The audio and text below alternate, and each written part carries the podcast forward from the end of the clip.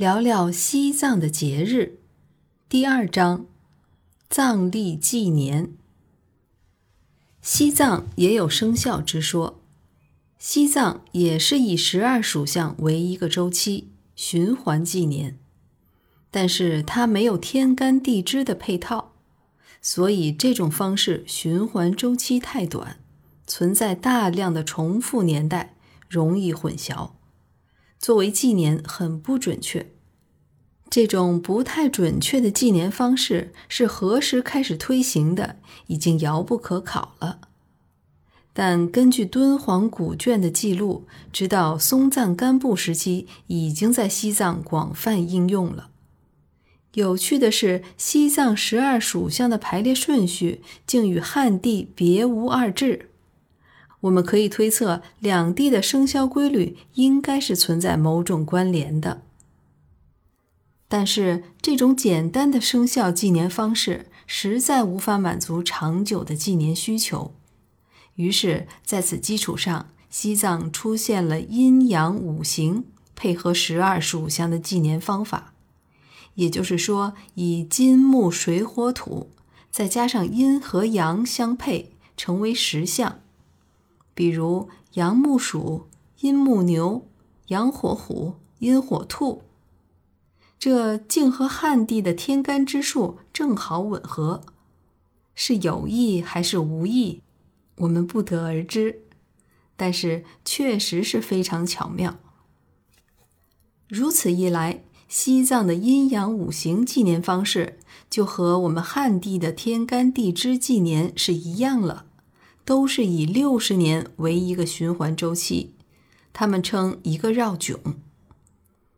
以一零二七年为第一个火兔年，这一年就定为第一个绕迥的头年，当年记作木鼠年。以下分别是木牛年、火虎年、火龙年，生肖的排列与汉地相同。但是他们的五行用木、火、土、铁、水的顺序，并且在藏族的习惯里，金是用铁代替的。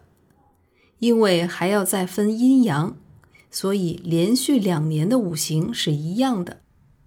照此推算出来，二零一九年为藏历的土猪年，二零二零年为藏历铁鼠年。二零二一年是藏历的铁牛年，在西藏的山南市有一座敏珠林寺，它是宁玛派的三大寺院之一，是南藏的祖庭。寺主传承采用父子或翁婿的血缘方式，称为敏林赤亲法王，现在已经传到了第十一世。他们是以修睡梦瑜伽而闻名，故被尊称为睡觉法王。敏珠林寺是五世达赖积极扶持修建的。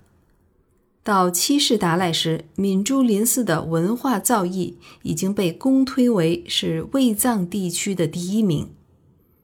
因此，当时西藏的首座大学，也就是布达拉宫的僧官学院。